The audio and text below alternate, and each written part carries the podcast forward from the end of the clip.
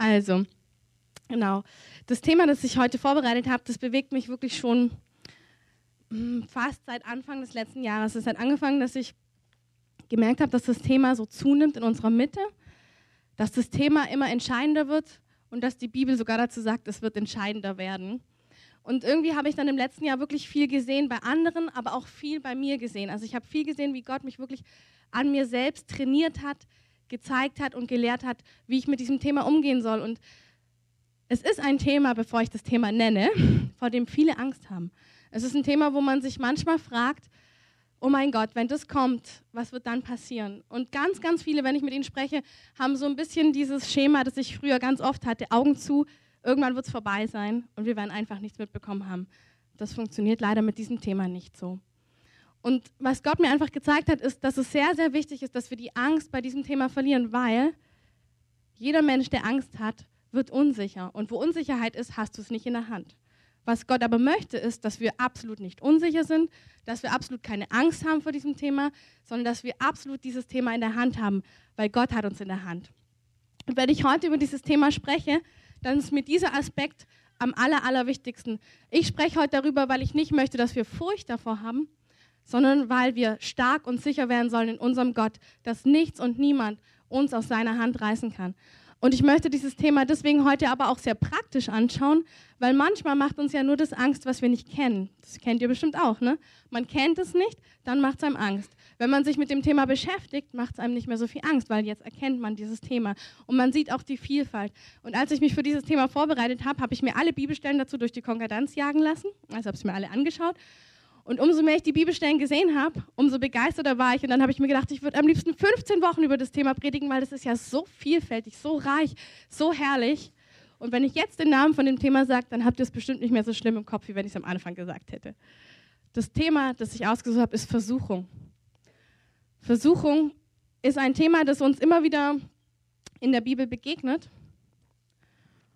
aber am allermeisten in der Zeit, die kommt. Also was Jesus sagt ist, ich verlasse euch und es ist gut, dass ich euch verlasse, weil ihr braucht mich als Beistand, den Heiligen Geist, weil viele gute Dinge geschehen, aber auch der Teufel zunimmt in seiner Art und Weise, wie er zu uns kommen wird, wie er uns versuchen wird, wie es ihm wichtig ist, uns abzuziehen vom Wort Gottes, uns abzuziehen von der Wahrheit, uns abzuziehen von den Dingen, die Gott uns eigentlich schenken möchte. Und dieses Thema,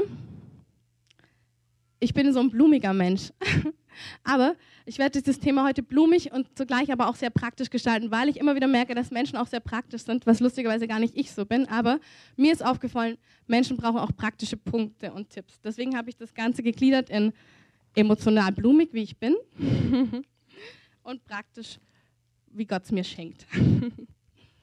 also, das Thema, was ich als erstes eben, weil ich gesagt habe, es ist wichtig, dass wir Dinge erkennen, ist, dass ich biblisch versucht habe, euch einen ganz kurzen Umriss zu geben, was Versuchung eigentlich ist. Also was ist es im Kontext? Wir denken immer, Versuchung ist, der Teufel kommt, bietet mir was an und ich sage hoffentlich nein.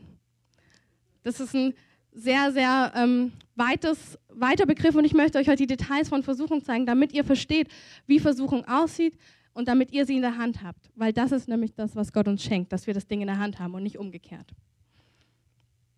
Der erste Bibelvers dazu ist Jakobus 1, Vers 12. Glückselig ist der Mann, der die Versuchung erduldet, denn nachdem er bewährt ist, wird er den Siegeskranz des Lebens empfangen, den der Herr denen verheißen hat, die ihn lieben. Ich habe keine Folien gemacht, deswegen lese ich das nochmal vor. Glückselig ist der Mann, der die Versuchung erduldet, denn nachdem er bewährt ist, wird er den Siegeskranz des Lebens empfangen, den der Herr denen verheißen hat, die ihn lieben. Jetzt müsst ihr kurz aufwachen. Die Deutschen sind echt leistungsorientiert und wenn man diesen Satz hört, ist das Erste, was im Kopf einem vorgeht, Gott, ich muss diesen Siegeskranz kriegen. Nein.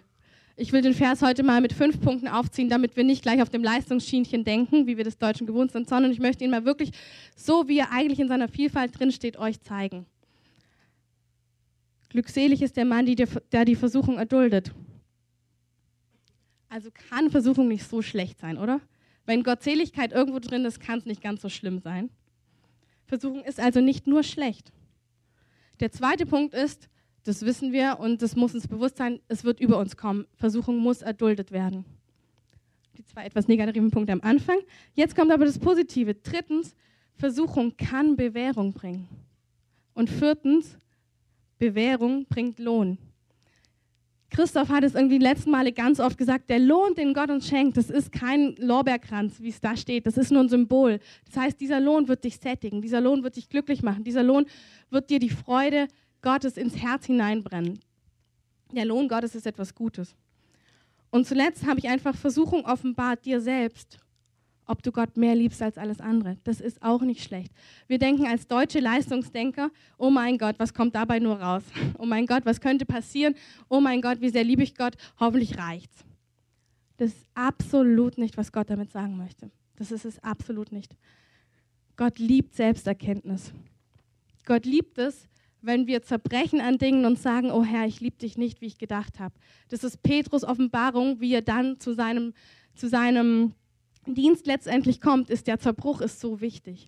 Und wir sind als Christen oft andersrum geprägt. Wir sehen, dass uns etwas versucht hat, am besten sind wir noch drauf reingefallen. Und dann geht es bei uns los. Oh mein Gott, was passiert nur? Äh, ich kann das alles nicht. Ich liebe Gott nicht. Und alles geht den Berg runter. Aber was steht hier wirklich drin? Es soll Bewährung bringen. Und Bewährung bringt den Lohn des Lebens. Und jetzt will ich euch auf das Wort Bewährung aufmerksam machen. Wie bewähren wir uns denn in Versuchung? Jetzt denken alle natürlich, indem ich nicht sündige. Das stimmt, aber da kommt noch etwas davor und das möchte ich euch mal vorlesen und zwar im 2. Petrus 2, Vers 9. Der Herr weiß die Gottseligen aus der Versuchung zu retten, die Ungerechten aber aufzubewahren für den Tag des Gerichts, wenn sie bestraft werden. Klingt auch wieder total hart, ist aber was total liebevoll ist. Wenn man Gott Herz, Gottes Herz kennt, dann jubelt man bei diesen Versen, weil wisst, was da drin steht, ist, er weiß die Gottseligen zu retten. Da steht nicht drin, dass, er, dass die Gottseligen überwunden haben. Da steht drin, er weiß sie zu retten. Was, steht, was heißt das? Es heißt, in der Versuchung will er mich retten. Und wenn ich gottselig bin, dann werfe ich mich auf ihn. Wenn ich gottselig bin, versuche ich das Ding nicht selbst in der Hand zu haben und zehnmal irgendwie mich zu verdammen für meinen schlimmen Gedanken, für die Versuchung, die mir widerfahren ist, sondern wenn ich gottselig bin, lasse ich mich von Gott retten. Und das müssen wir als Christen verstehen. Wir haben absolut ein leistungsorientiertes Denken. Und wenn die Versuchung uns in die Augen springt, dann verdammt die Hälfte sich schon. Dadurch kommt sie schon gleich gar nicht zur Bewährung. Die andere Hälfte, die ist total ähm, abgeschreckt über sich selbst und will am liebsten gar nichts mehr mit Gott zu tun haben, weil sie dann denken, ich bin vor Gott nicht genug. Deswegen lese ich es euch nochmal vor. Was macht Gott, wenn wir in der Versuchung sind? Er rettet die Gottseligen. Er rettet die, die sich auf ihn werfen. Er rettet, er kann nur die retten. Wir waren vorhin beim Vorgebet und ich fand es total schön. Wir haben kurz erzählt, also einfach, dass auch über diese Erde vielleicht mehrere Dinge kommen, die uns schocken werden. Und dann hat das ganze Team oder, also gerade die Männer sind da rausgeschoben, haben alle ihre Hände zu Gott gehoben und gesagt, Gott, du rettest uns. Und da habe ich gedacht, das ist Gottseligkeit. Das ist Gottseligkeit. Ich versuche nicht, das Ding in die Hand zu nehmen und irgendwie selber stark zu sein, sondern Gottseligkeit ist Demut. Das ist, dass ich mich nicht für den starken Held halte, der alles in der Hand hält, der die Versuchungen der Welt überwindet und am Ende den Siegeskranz trägt. Ich habe alles überwunden. Seht mich an. So ist es nicht. Die Gottseligen sind die, die ihre Hände ausheben und rufen, Gott rette mich aus dem, was mir da widerfährt. Ich möchte ein praktisches Beispiel nennen, es mir einfach letztes Jahr gab es eine Situation, da war ich mit Christoph im Einkaufszentrum und Christoph wollte noch schnell was gucken und ich habe mich mit Janis hingesetzt in so einen, an so einem Platz. Und ich saß einfach nur da und plötzlich kam wirklich, ich, ich weiß, Gott hat mir das gezeigt, was passieren wird. Ich habe plötzlich eine Macht gefühlt über mir und ich habe plötzlich nicht mehr gewusst, ob Jesus die Wahrheit ist. Das ist was ganz Untypisches für mich, aber es war so wie, da kam etwas über mich und alles war verschwommen. Alles, was ich weiß, war plötzlich wie, ich konnte es nicht mehr greifen. Ich saß in diesem Einkaufszentrum und habe gedacht, glaube ich an die Wahrheit? Was mache ich überhaupt? Ist alles real, was ich tue? Und dann habe ich gesagt, Gott, was war das? Und dann hat er mir gesagt, Miri, solche Mächte kommen über diese Erde. Miri, sowas wird über diese Erde kommen. Und wie gehst du damit um? Und dann habe ich gesagt, na Gott, das Einzige, was ich machen kann, bitte mach mein Herz fest in dir. Bitte mach es fest in dir. Und ich möchte euch heute Morgen wirklich so sagen, Gott liebt nichts mehr, wie wenn wir zu ihm kommen. Und wir merken, dass etwas in uns schwach ist. Wenn wir zu ihm kommen, bitte mach mein Herz fest in dir. Es gab eine Zeit in unserer Ehe, ganz am Anfang, Christoph und ich, wir hatten am Anfang wirklich, wir waren beide sehr verletzt und wir konnten uns gar nicht so richtig nahen in unseren wünschen, was wir hatten, oder wir konnten uns überhaupt nicht bedienen in unseren Sehnsüchten. Und es war immer wieder diese Wüstenerfahrung in der Ehe. Und ich weiß, wie oft ich da zu Gott gebetet habe, mach mein Herz fest, denn diesen Mann will ich. Und wenn er mir nicht geben kann, was er geben kann, dann gib du es Gott. Dann gib du es Gott. Und ich kann euch wirklich sagen, es ist herrlich, weil Gott liebt diese Gebete. Er liebt es. Er liebt es. Wenn Menschen nicht geben können, Gott gibt und Gott liebt es zu geben. Und wenn Versuchung über dich kommt, wenn Versuchung in deine Augen, in deine Gedanken kommt, dann renn nicht weg vor Gott. Das ist das Allerschlimmste, was du machen kannst, weil dann bist du weg von Gott. Und wer kann dich da noch retten? Niemand. Nur Gott kann dich retten. Und wir müssen wirklich verstehen, Versuchung soll dich nicht, soll dir kein Fallstrick werden. Und es wird dir niemals zum Fallstrick, wenn du deinen Gott kennst, als jemand, zu dem du dich birgst, bei dem du dich birgst. Es wird dir nicht zum Fallstrick werden. Und das ist für eine Zeit wie diese so entscheidend, dass wir es jetzt in den kleinen Dingen lernen. Ich sage euch, wir sind am Anfang, wir sind in einer Trainingszeit, wir sind nicht in einer Zeit, die schon offenbart hat, wie viel über uns kommt. Und ein Bereich, der mir wirklich was Gott wirklich uns gezeigt hat, ist Sexualität. Sexualität ist so was Wunderbares. Sexualität ist etwas Herrliches. Es ist von Gott gemacht. Es ist das Allerschönste, was es gibt, wenn Gott da mit drin ist. Und es ist das Allergefährlichste, wenn Gott nicht mit drin ist. Weil Sexualität ist die Identität. Alles, was aus mir kommt, ist, ist Identität. Aber Sexualität gehört zu mir. Und wenn ich ich bin, drücke ich mich aus, auch in dieser Weise. Und was die, was die anderen, die Jesus nicht kennen, machen, ist, dass die Sexualität Wahl so leben, dass es Zerstörung bringt. Ich kann euch wirklich sagen, wovon ich rede, denn ich habe Sexualität ohne Gott gelebt und ich war ein Häufchen Elend, als ich dann angekommen bin bei Gott. Da war nicht mehr viel übrig. Da war einfach nur noch eine zerstörte Miri, die gedacht hat, ihr Wert kommt aus Sexualität, um dann bei Gott zu landen und er sagt, oh Tochter, es tut mir so leid. Es war einfach falsch und du hast so viel Schaden erlitten an deiner Seele und ich sage das nur, weil ich weiß, Sexualität ist was Herrliches, aber auch nur in den herrlichen Grenzen Gottes, weil alles andere bringt Zerstörung. Es bringt nichts Gutes. Und ich habe wirklich gemerkt bei der Vorbereitung dieser Predigt, dass ich euch das sagen möchte. Es kommt etwas über diese Erde, wo der Gedanke, wie Sexualität wirklich aussehen soll, so in Frage gestellt wird. Auch in die Gemeinde. Auch die Gemeinde wird anfangen zu fragen: Stimmt es überhaupt? Stimmt es überhaupt, dass Sexualität in die Ehe gehört? Stimmt es überhaupt, dass Sexualität etwas ist, was ähm, zwischen Mann und Frau ist? Ich sage euch heute, ja. Und bittet Gott, wenn ihr merkt, dass euer Herz hier nicht fest ist, dass er euch festmache, dass er euch erklärt, wie er sich gedacht hat. Gott ist jemand, der es liebt, wenn wir mit unseren Schwächen zu ihm kommen. Er liebt es, wenn wir ihn bitten um Offenbarung. Er will nicht, dass wir alles selber wissen. Er will, dass wir ihn fragen. Und ich möchte euch das echt mal praktisch aus meinem Alltag sagen. Immer wenn Gott mir etwas zeigt, wo ich schwach bin, dann bringe ich das direkt zurück zu ihm. Was soll ich auch anderes machen? Wenn ich schwach bin, kann ich es ja eh nicht verändern. Aber wenn ich es dann zurückbringe zu ihm, ist es dann oft während der Hausarbeit oder irgendwo, weil man merkt es ja auch immer zwischendrin. Man merkt es ja nicht in der Zeit mit Gott. Man merkt es ja zwischendrin. Ne? Und wenn ich dann eben keine große Zeit habe, weil Kinder da sind oder irgendwas, dann mache ich das einfach so, dass ich sage, Herr, du hast mir gezeigt, dass ich schwach bin. Ich mache dich verantwortlich, dass du mich stärkst in diesem Punkt. Ich mache dich verantwortlich. Und immer wenn mir der Gedanke zurückkommt, dann sage ich, du stärkst mich, Gott. Darauf verlasse ich mich. Und jetzt möchte ich euch von der herrlichen Antwort erzählen, die Gott dann gibt. Herrlich, herrlich, herrlich. Einfach nur toll. Sie sind so unterschiedlich, wie ich unterschiedlich bin. Und jetzt, er bringt es immer wirklich im Alltag, aber ich verstehe ihn. Ich verstehe ihn und ihr werdet ihn auch verstehen, weil er weiß, wie ihr ihn versteht. Und dann sind es zum Beispiel einfach Antworten, wenn ich ihm sage, Gott, ich bin schwach in dem Punkt, ich bin verführbar in diesem Punkt, wisst ihr, womit er immer antwortet, ist mit seiner Liebe. Das ist ganz grandios. Und zwar gar nicht unbedingt in dem Moment, sondern ich sitze dann manchmal abends noch zu Hause, wenn Christoph unterwegs ist, dann liebe ich es einfach so vor mich so hinzudüdeln und dann gucke ich mir so Sachen an und bin einfach so. Und dann ist es ganz oft, dass er kommt und einfach seine Liebe in mein Herz ausgießt. Sagt, Miri, du wolltest doch, dass ich dich stärke, jetzt stärke ich dich. Und es ist wirklich so, ich bin, dann, ich bin da nicht in dem Moment fixiert drauf, sondern er ist mein Gott, ich habe ihm die Verantwortung gegeben und er nimmt sich, was ich ihm gegeben habe, nämlich mein Herz. Und er stärkt es zu seiner Zeit. Ihr dürft nur nicht euer Herz selber stärken wollen, weil das bringt nichts. Wir können der Sünde nicht widerstehen. Ich sage euch, heute ist der Anfang von etwas, was über diese Erde kommt. Da wirst du mit deiner eigenen Stärke nirgends landen. Nirgends. Das ist der Anfang.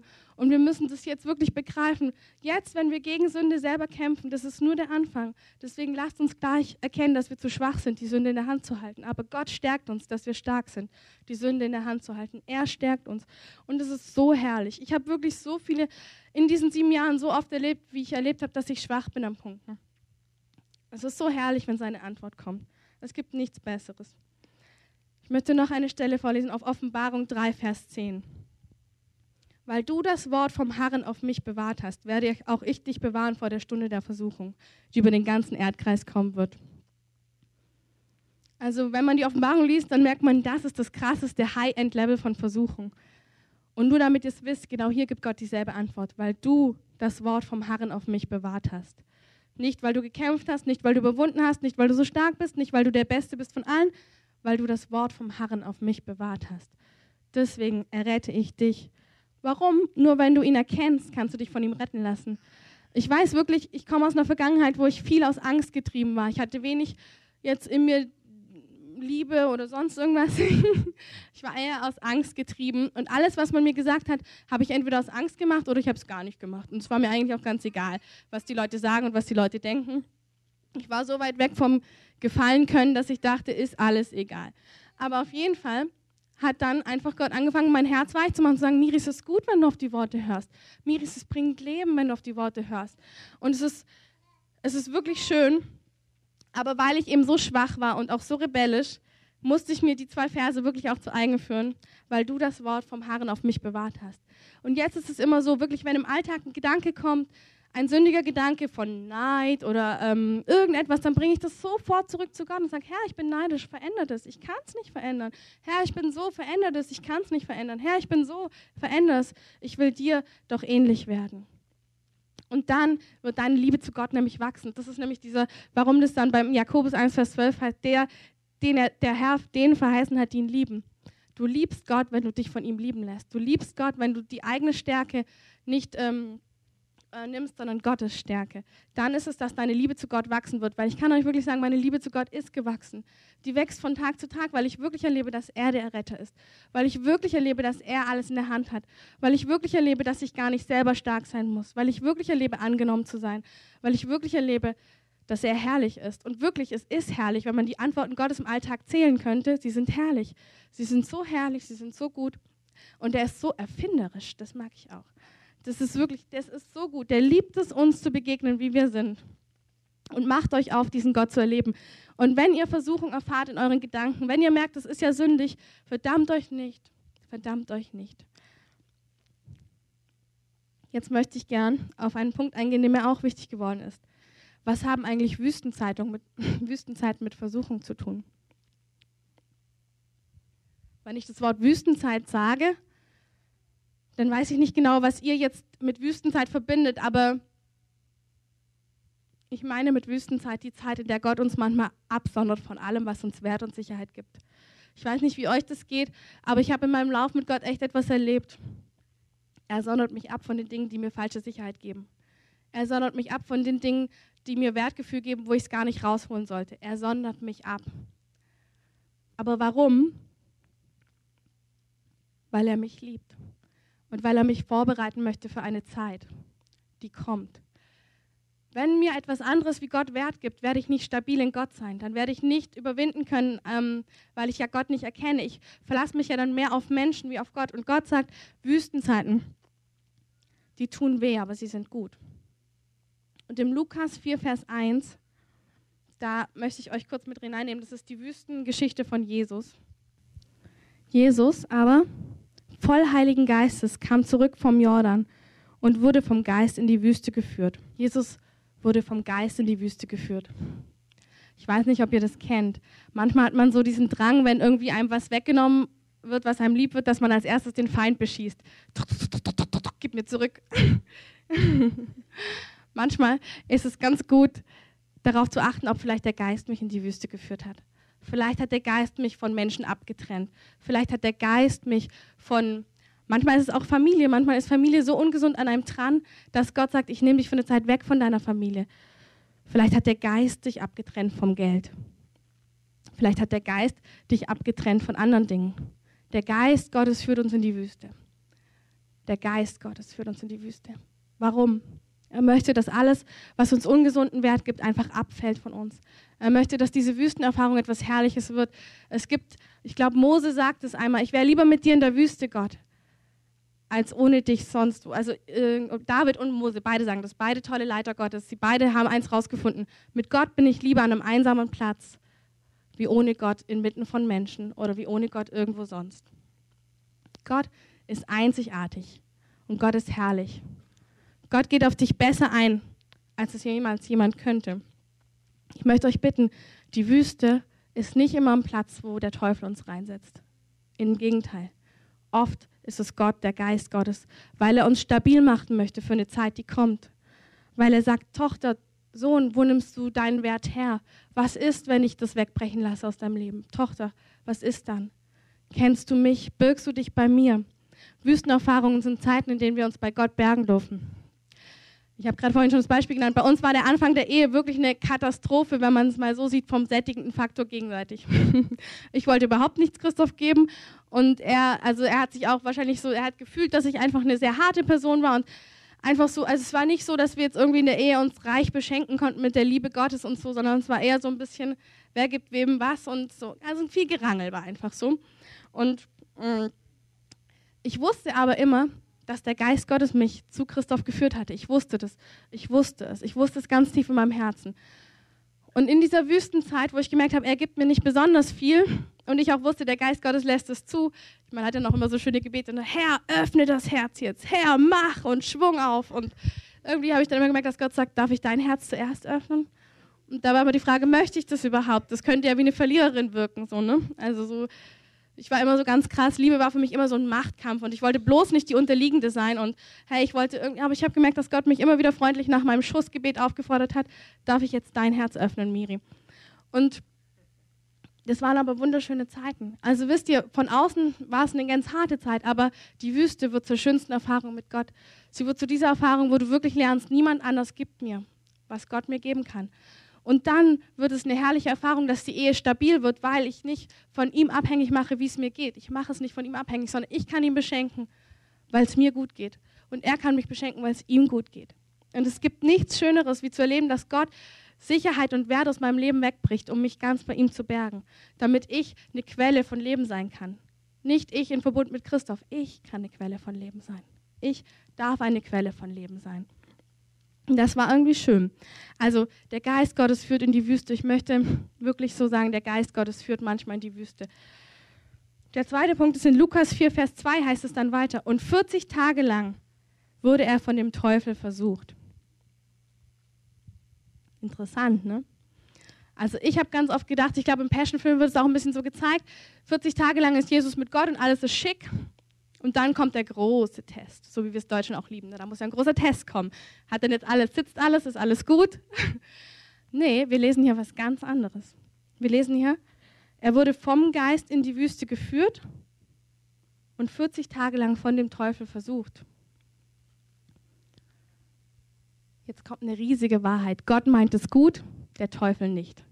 Wenn beide zusammen sind und ich mich bei Gott berge, geht es gut aus. Der Teufel meint es nie gut mit dir. Und wenn der Geist mich in die Wüste führt, dann ist sein allerletzter Gedanke, der Teufel sein letzter Gedanke, dass du auch noch Sicherheit und Wert in Gott bekommst. Allerletzter Gedanke für den Teufel. Sprich, er kommt mit aufs Spielfeld. Er denkt sich, die Wüste, die kann ich so nicht zulassen. Ich muss, ich muss dem, demjenigen auf jeden Fall noch immer wieder mal 40 Tage lang stecken, was noch gut sein könnte und was auch noch richtig sein könnte. Die Wüste ist eine Erfahrung, in der Gott es gut mit dir meint und sich an ihn binden möchte, dich an ihn binden möchte. Die Wüste ist eine Erfahrung, wo der Teufel versucht, das Letzte zu verhindern, nämlich dass du sicher wirst in Gott. Er versucht es, weil er liebt es zu versuchen. Es ist einfach sein Wesen. Er hasst, er hasst Gott, er hasst Menschen, die in Gott stark sind. Er hasst es, wenn Menschen sich bei ihm bergen und er versucht alles, damit wir nicht in der Wüste das größte Glück der Erde erleben. Ein Menschenherz gesättigt in Gott. Das kann ich euch echt als Lebenszeugnis geben kein größeres Glück. Christoph ist toll, aber das größere Glück ist Gott. Das ist für mich so. Und ich liebe Christoph sehr, aber ich kann ihn auch nur so lieben, weil ich nicht mehr abhängig bin von ihm. Und das ist so schön. Ich liebe dich, Schatz. genau.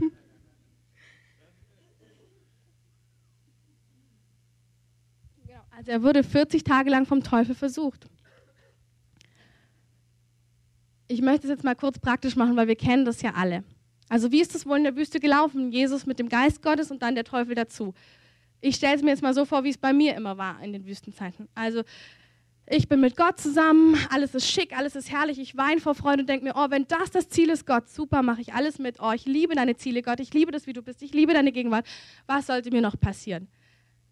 Dann war ich wieder mit Christoph zusammen. Vielleicht haben mir manche Dinge nicht so gepasst, wie er es gemacht hat. Und dann war ich schon wieder so stinkig und dachte, oh Mann Gott, wieso geht das nicht alles schneller?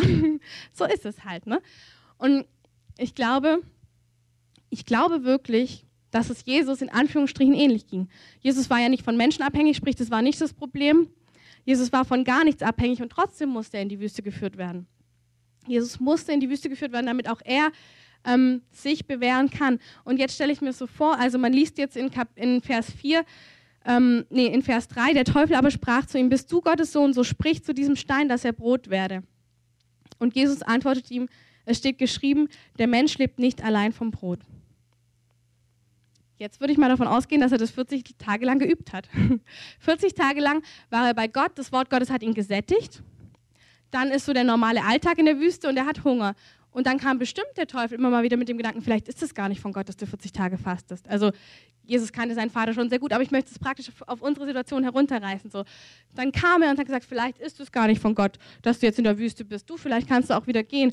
Oder könntest du ja auch eigentlich ein Brot machen. Hey, was denkst du? Und dann hat Jesus 40 Tage lang gegen diesen Gedanken immer wieder die Wahrheit Gottes gehoben. Was ist die Wahrheit in dem Fall? Du, ich mag Brot, aber ich lebe nicht allein vom Brot. Ich lebe von Gottes Wort. Und dass, dass Jesus als sättigend empfunden hat, ist einfach nur ähm, ein absolut hohes Indiz, dass er mit Gott viel gesprochen hat in der Wüste. Er hat bestimmt viel gesprochen mit Gott in der Wüste. Und das möchte ich euch sagen, in den Wüstenzeiten ist das Dümmste, was ihr machen könnt, nicht mit Gott zu sprechen.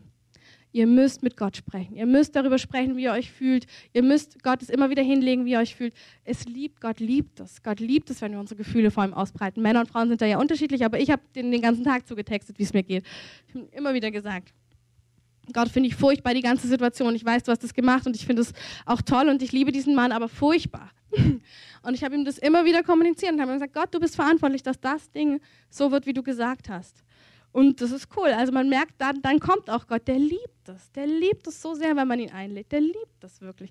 Und ich habe dann oft erlebt, wie er mir wirklich so eine prophetische innerliche Vorausschau gegeben hat auf ein Bild der Ehe, wie es in seinem, in seinem Wort aussieht. Und es war wirklich herrlich, weil ich gemerkt habe, Herr, für dieses Ziel laufe ich. Für dieses Ziel laufe ich als Frau. Ich will so eine göttliche Beziehung haben. Ich will in dir gesättigt sein. Und das ist Genauso ging es Jesus in der Wüste, denke ich. Er hat gewusst, es ist von Gott, aber der Teufel versucht uns mit kleinen Gedanken. Er versucht uns immer wieder. Und Jesus hat gelernt, dann zu ihm zu sagen, der Mensch lebt nicht vom Brot allein. Hier ist übrigens auch ein Indiz, dass Jesus sich wirklich als Mensch empfunden hat. Also die Versuchung, die Jesus erlitten hat, die hat er nicht als Sohn Gottes empfunden, sondern er hat als Mensch empfunden. Das heißt im Hebräerbrief, dass wir in Jesus einen Hohepriester haben, der uns, der kennt, wie wir mit Versuchung umgehen. Und hier steht es auch noch. Jesus Antwort ist, der Mensch lebt nicht vom Brot allein. Jesus war ganz Mensch in dieser Zeit. Er wurde versucht als Mensch, aber er hat im Vers 1 zu sehen, voll des Heiligen Geistes widerstanden. Wir haben auch den Heiligen Geist. Wir können widerstehen, aber wir müssen die Wüstenzeiten erkennen als eine Zeit, wo der Teufel versucht, mit seinen kleinen Gedanken uns abzukriegen. Und was ich einfach in meinem Leben gemerkt habe, ist, dass die Gedanken vom Teufel immer klein sind, sehr klein, ein Gedanke, man geht ihn weiter drauf ein. Und der Teufel wartet immer ab, wie viel wir auf die Gedanken eingehen. Also er sieht dann bei diesem Thema, oh ja, da geht sie mit rein, also gehen wir noch ein bisschen weiter Gas und schauen mal und schauen mal. Und deswegen ist die Wüstenerfahrung so wichtig, weil der Teufel wird die Gedanken in dein Innerstes geben und wird versuchen, wo er dich versuchen kann später. Die Wüste ist eine Zeit, wo der Teufel dein Profil checkt. Er checkt dich ab.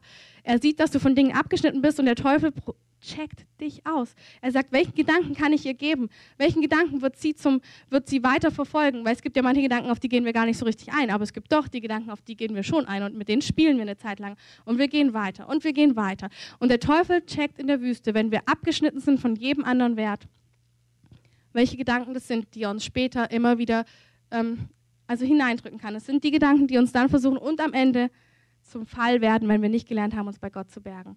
Deswegen ist die Wüstenzeit eine unglaublich gute Zeit. Ihr lernt Gott kennen, Gott liebt euch, der Teufel checkt euch aus und ihr seid aufmerksam, welche Stellen es sind, die der Teufel bei euch checkt. Seid aufmerksam, checkt es mal, welche sind es und dann rennt zu Gott und sagt, Gott, das ist ein Punkt, an dem ich versucht werden kann. Das ist wirklich ein Punkt, Gott. Ich möchte einfach zwei Punkte nennen, die ich für diese Zeit, in der wir leben, als sehr entscheidend empfinde. Das ist einmal Finanzen, da merke ich wirklich, schon im, schon im Neuen Testament sagt Gott, Mammon oder ich. Und der Teufel weiß, wie sehr wir als Menschen Existenz in Geld haben. Und er weiß es. Und der Teufel versucht uns. Und es ist tatsächlich so, dass der Geist Gottes uns hier auch manchmal in die Wüste führt. Es ist auch hier so, dass er uns manchmal wegnimmt. Er gibt uns eine Verheißung. Und ich sage euch noch eins, jede Verheißung ist eine Wüste weit entfernt. Es ist wirklich so, eine Verheißung kommt und du erlebst sie von Gott und dann geht es oft durch Wüstenzeiten durch. Und das ist, was bleibt übrig in dieser Wüstenzeit von diesem Wort Gottes? Was bleibt übrig von dem, was Gott dir gesagt hat? Was kannst du behalten gegen jeden Umstand? Und Gott möchte, dass ihr dann nicht selber stark seid, sondern dass ihr immer wieder zu Gott rennt und sagt, Herr, ich kann das nicht mehr glauben. Du hast es gesagt, aber alles andere sieht hier ganz anders aus. Und ihr müsst mit Gott reden über das, was er euch verheißen hat und über das, wie es aussieht. Ihr müsst die Wüstenerfahrung nutzen um mit Gott zu sprechen, wie ihr euch fühlt in der Wüste, damit er sagen kann, ich weiß, es sieht trocken aus, aber ich bin da. Es sieht trocken aus und ich habe es dir gesagt. Es sieht nicht gut aus, aber ich habe es dir gesagt. Er liebt es, mit uns zu kommunizieren in der Wüste. Und der Teufel auch. Und deswegen merkt euch eins, er checkt euer Profil. Und wenn ihr bei den kleinen Gedanken merkt, da seid ihr versuchbar, dann geht ihr nicht drauf an und sagt, Teufel, flieh du von mir, ich bringe das Ganze zu Gott. Das ist wirklich, da hat der keine Macht. Wenn ihr zu mir sagt, Teufel, du fliehst und ich bringe das zu Gott, er wird mich stark machen, dass ich an diesem Punkt nicht mehr falle, dann werdet ihr erleben, dass euer Gott ein Retter ist. Da habe ich mir ganz oben drauf geschrieben, Gott rettet, Gott rettet. Niemand anders. Gott rettet mich, wenn ich zu ihm gehe. Und die Wüstenzeiten sind genau hierfür gut. Teufel versucht, wir erkennen und wir gehen dann zu Gott und sagen, du musst das in uns vollziehen, dass das nicht geschieht, Herr. Finanzen und der zweite Punkt ist Ehe und Sexualität. Also die Ehe an sich ist wirklich ein Feld. Gott liebt die Ehe sehr und deswegen ist sie vom Teufel auch unglaublich angegriffen. Der Teufel hasst Einheit, weil er weiß, mit Einheit können Menschen alles erreichen. Menschen, die in einer Ehe in Einheit sind, die können wirklich das Schiff schaukeln. Das ist etwas ganz Besonderes, wenn zwei Menschen in Einheit sind. Und wir sehen beim Turmbau zu Babel, dass damals Menschen in Einheit gekommen sind und sogar Gott wusste, das ist gefährlich. Wenn sie ohne mich in Einheit kommen, werden sie nichts Gutes tun. Aber was ich herausheben möchte, ist Einheit, ist etwas von Gott geschenkt ist, was alles zustande bringt, was Gott möchte. Und deswegen hasst der Teufel Einheit. Er hasst es, wenn Menschen übereins kommen. Und das möchte ich euch sagen, das wird der zweite große Part sein. Neben Finanzen geht es darum, dass wir unsere Ehen vor Gott bringen. Dass wir sagen, Herr, stabilisiere, rette uns aus unseren Härten, rette uns aus unseren Dingen, rette uns, Gott. Denn wir wollen nicht irgendwie versucht werden, sondern wir wollen starke Ehen haben. Und das könnt ihr nicht aus euch. Ihr könnt noch so viele Ehebücher lesen. Ich habe bei Team F Praktikum gemacht. Das ist super. Aber ihr braucht den Geist Gottes, den ihr anfleht, dass er euch stärkt an den Punkten, die nicht stark sind. Und seid wachsam, wenn der Teufel euch auscheckt und sagt, okay, das bringe ich zu Gott. Das ist wirklich wichtig. Wir haben nämlich diese Tendenz, dass wir uns sehr schnell verdammen, wenn wir versucht werden. Wir verdammen uns extrem schnell. Ich in der Anfangs-Ehe, also genau, als wir so EBK, Ehevorbereitungskurs hatten, da war für mich auch die Frage, weil wir beide Sexualität sehr ungesund gelebt hatten davor, war für mich immer die Frage, wie gehe ich damit um, wenn Christoph äh, Plakate oder sonst etwas sieht. Ne? Und ich war dann irgendwie, das war für mich wirklich so ein ganz schlimmer Gedanke. Wie gehe ich damit um, wenn ich irgendwie das Gefühl habe, dass eine andere Frau begehren würde, auch nur in Gedanken? Und dann hat damals unser EBK-Leiter gesagt, Miri, du kannst deinen Mann nicht vor Versuchung retten.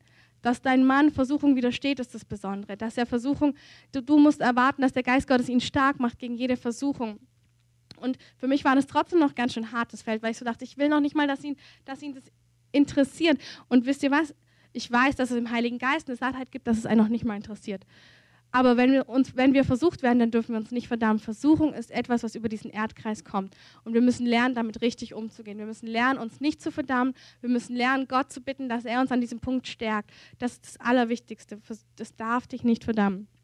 Die Wüstenerfahrung soll eine Erfahrung voll Gott werden. Und du sollst lernen, dich zu bergen in ihm und dich nicht zu verdammen und den Teufel einfach wegzuschicken. Und er wird immer wieder kommen, aber du weißt es ja dann. Er checkt dein Profil und alles, was er herausgefunden hat, kannst du gleich zu Gott bringen. Da hat er sich noch selbst ein Eigentor geschossen. der Teufel findet raus, wo du versuchbar bist, aber du nimmst das Ganze und sagst, Herr, der Teufel hat es gesehen, ich auch und du auch. das ist wichtig. Das ist das Allerwichtigste. Ich muss mal schnell auf die Uhr gucken, weil ich habe die Uhr nicht im Blick. Okay. Ja, dann möchte ich das Ganze jetzt zusammenbinden, weil ich noch gerne etwas mit euch machen möchte. Hey, Gott liebt dich. Gott liebt dich. Und er ist interessiert daran, dass er uns stark macht für den Tag, wo der Teufel kommt und wirklich Versuchungen über diesen Erdkreis bringt. Der Oliver hatte einen Traum vor zwei Nächten. Er hat gesehen, dass wirklich der Teufel Zerstörung bringen möchte. Aber der Teufel kann keine Zerstörung bringen, wenn wir gelernt haben, uns bei Gott zu bergen. Er kann es nicht. Und ich möchte euch heute Morgen so einladen. Könnt ihr dieses Lied einspielen?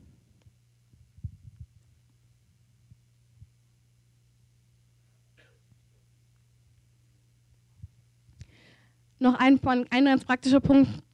Mir ist wichtig, dass wir mit Gott lernen zu kommunizieren. Ihr könnt auch Geschwister mit ins Boot nehmen. Schämt euch nicht, wir sind eine Gemeinde, die die Vergebung Christi kennen. Wir sind nicht eine Gemeinde, die sich gegenseitig richtet. Wir sind eine Gemeinde, die Schwestern und Brüder haben. Und wenn ihr mit Punkten struggelt, dann struggelt nicht alleine. Redet mit Gott, aber wisst auch, dass ihr Brüder und Schwestern in eurem Boot habt, die euch lieben. Brüder und Schwestern, die euch nicht verdammen, sondern die die Vergebung Christi selber kennen für ihr Leben. Und es ist so wichtig, dass wir wissen, Gott liebt uns. Er hat uns Geschwister gegeben. Und es ist so entscheidend für eine Zeit, die kommt, dass wir uns bergen bei Gott und dass wir Geschwister haben. Wir haben Geschwister, die uns lieben. Wir haben Geschwister, die Gott genauso brauchen in der Vergebung. Niemand von uns ist perfekt. Jeder von uns ist versuchbar. Schämt euch nicht. Schämt euch nicht.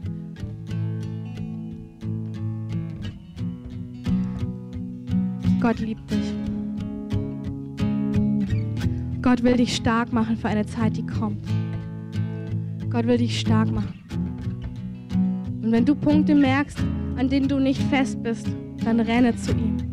Zu dem Ort, an dem du dich bergen kannst. Zu dem Ort, wo du Verständnis und Liebe hast. Zu dem Ort, der alles für dich getan hat am Kreuz von Golgatha. Der, der nicht für die Sünde gestorben ist, sondern für dich. Er ist für dich gestorben du zu ihm rennen kannst.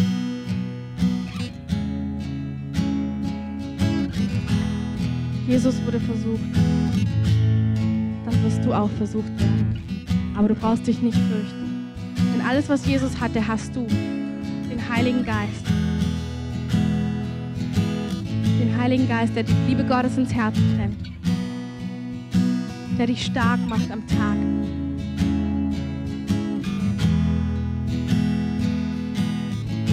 dass, dass ihr einfach die Hände hebt und wirklich so Gottes hinbringt. Sag Gott, stärke mich für den Tag, stärke mich gegen Versuchung, mach mich stark, mach mich stark, Herr. Mach du mich stark, Gott. Ich will mich erkennen als jemand, der Fall, der fallen kann. Ich will mich erkennen und will demütig rufen zu meinem Gott. Errette mich. Ich will demütig sein und rufen. Errette mich.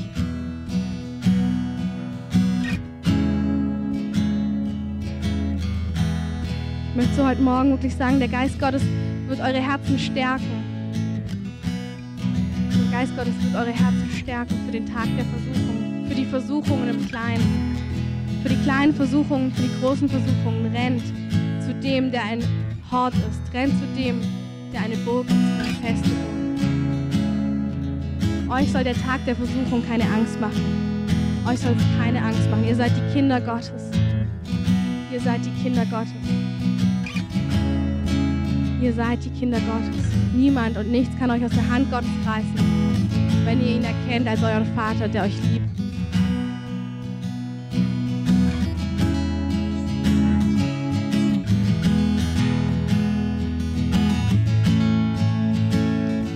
Ich möchte irgendwie, ich habe das in der Vorbereitung so gesehen, dass der Heilige Geist zu einigen von euch sagt, versöhnt euch mit eurer Wüste.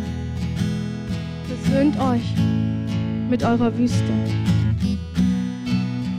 weiß nicht, ich habe jetzt keine Person gesehen bei der Vorbereitung, aber ich habe gesehen, dass der Heilige Geist sich gelagert hat auf diesen Punkt. Erkennt eure Wüste als von Gott und versöhnt euch damit. Denn er will euch begegnen in der Wüste. Er will euch begegnen. Und Söhne und Töchter Gottes, ich rufe euch heute Morgen, dass euer Herz sich versöhnt mit dem lebendigen Gott, der alle Umstände für dich drehen wird, der alle Umstände, in denen du bist, dir zum Sieg machen möchte. Söhne und Töchter Gottes, seht, dass er euch in die Wüste führt, um euch zu stärken.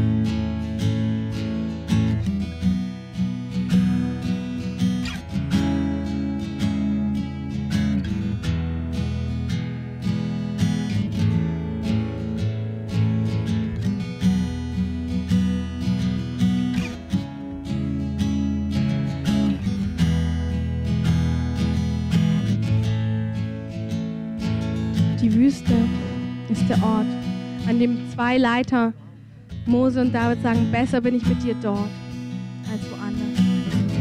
Wenn ihr das so nicht empfinden könnt, dann bringt es auch Gott und sagt, Herr, ich will die Wüste lieben, denn du bist dort für mich. Du bist für mich und du bist in der Wüste mit mir.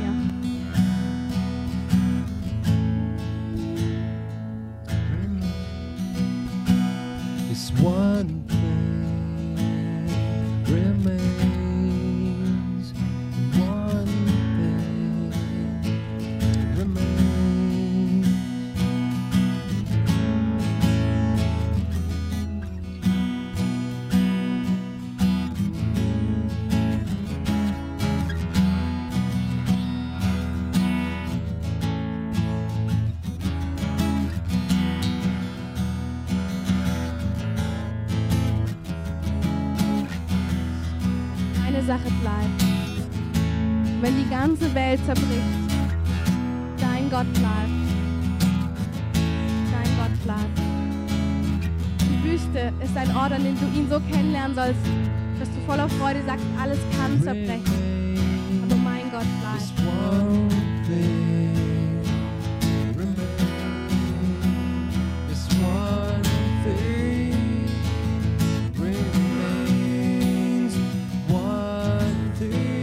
auf und, und singt es mal so mit und betet den Herrn der Herrscher an, dass er euch stärke, dass ihr erkennt, welches, welcher Schatz in ihm verborgen ist.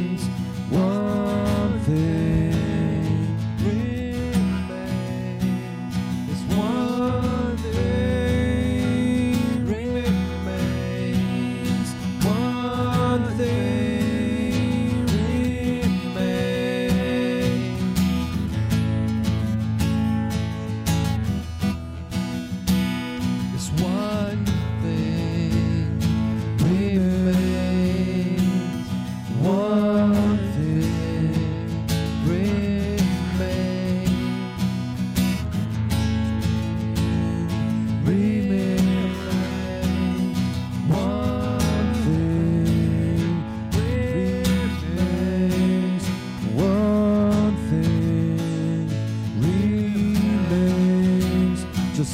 something.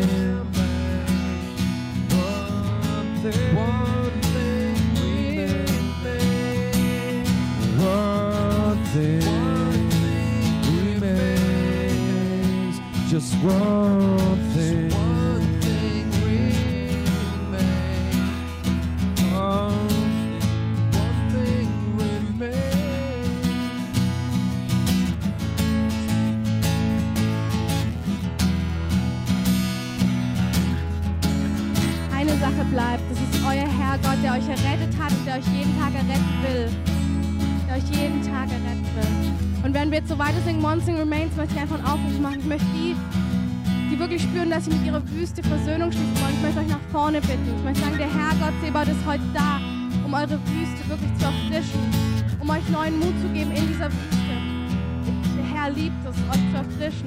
Er liebt es, euch Augen zu geben, die die Wüste wieder erkennen und lieben können. Einfach die, die spüren, die Versöhnung kommt nach vorne. Wir beten für euch. Denn Gott will, dass ihr diesen Schatz seiner Gegenwart in der Wüste so genießen könnt, dass alles andere abfällt. Und ich möchte noch einen Aufruf machen. Wenn hier Menschen sind, die die herrliche Gegenwart Gottes noch nicht kennen oder die unseren Gott noch nicht kennen, der Gott, der sich am Kreuz hingegeben hat, dass wir Gegenwart erleben können, dass wir das Kostbarste in unserem Leben haben. Wenn jemand hier ist, der spürt, dass er mit Jesus ein neues Leben anfangen möchte, der Gott, der die Sünde bezahlt hat, damit wir die Gegenwart Gottes erleben dürfen, dann kannst du einfach nach vorne kommen. Und wir beten auch für dich, dass du eintrittst in dieses wunderbare Geheimnis des Lebens, den Herrn Gott, der Himmel und Erde erschaffen hat, in deinem Leben zu haben.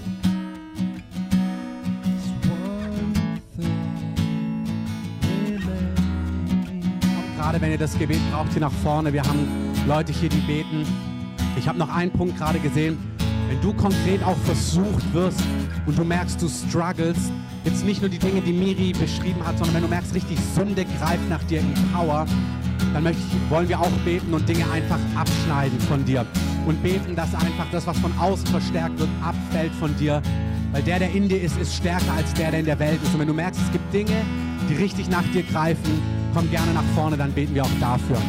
Ansonsten ähm, beenden wir den Gottesdienst hier. Die spielen noch ein bisschen weiter. Ihr könnt gern sitzen bleiben, draußen Tee oder Kaffee trinken und ich segne uns einfach noch. Jesus, ich danke dir für dieses Wort. Ich danke dir, dass der Gerechte zu dir läuft und in Sicherheit ist. Herr, ich danke dir, dass wir, dass du uns Gnade gibst zu sehen, wo unsere schwachen Punkte sind. Wie ein guter Trainer, der seinem Team zeigt, hey, das sind die Schwachpunkte in eurem Team, hier müsst ihr euch verstärken. Aber dass du dann derjenige bist, der die Gnade gibt und uns stark macht. Und ich bete, dass jeder Einzelne erlebt, wie wir nicht verdammt sind, wenn wir Schwächen sehen, sondern wie wir uns bei dir bergen und zu dir rennen, Herr. Ich bete, dass das einfach stattfindet diese Woche, dass dein Schutz auf uns ist, dass dein Segen mit uns geht, Herr. Herr, berge uns in deiner Hand und wir lieben dich, wir jubeln über dich. Wir danken dir, dass du gut bist und dass du treu bist. Herr, wir preisen deinen Namen, wir lieben